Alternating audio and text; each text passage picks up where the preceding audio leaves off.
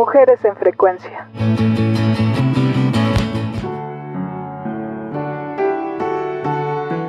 Una de las personalidades que en algún momento fue una de las figuras más controversiales y marginadas en el mundo de la literatura mexicana es sin duda Elena Garro.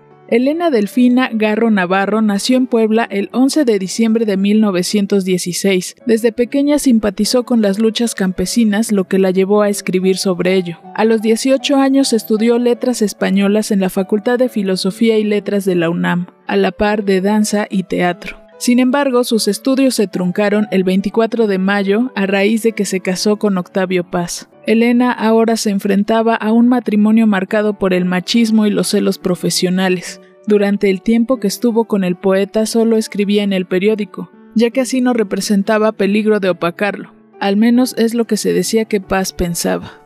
En 1953, estando en Suiza tratándose una enfermedad, escribe el borrador de la que se considera su obra cumbre, Los recuerdos del porvenir. Años después, su hija Elena rescató del fuego dicho manuscrito, ya que su madre lo había lanzado a una chimenea. En 1963 dicha obra ganó el premio Javier Villaurrutia. Elena escribió teatro, novela y ensayo histórico. Entre sus libros están Los recuerdos del porvenir, El árbol, Felipe Ángeles, Los pilares de Doña Blanca, La dama boba, entre muchas otras.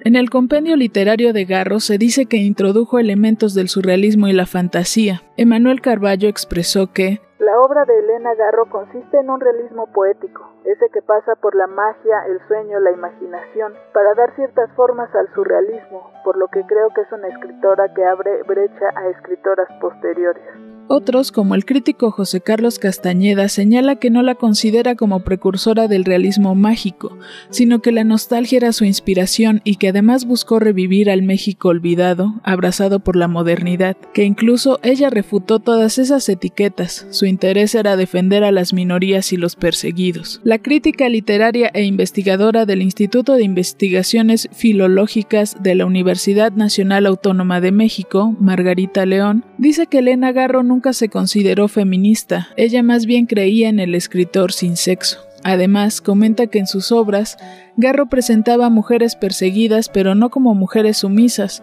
sino personas en medio de situaciones difíciles. Afortunadamente, en años recientes se ha reivindicado su legado literario periodístico y de su vida personal a través de documentales como La Cuarta Casa, un retrato de Elena Garro de José Antonio Cordero, y estudios sobre su obra literaria. Elena Garro falleció el 22 de agosto de 1998 debido al cáncer de pulmón, lo cual no le impidió gastar miles de pesos en liberar indígenas de la cárcel y defenderlos de los terratenientes.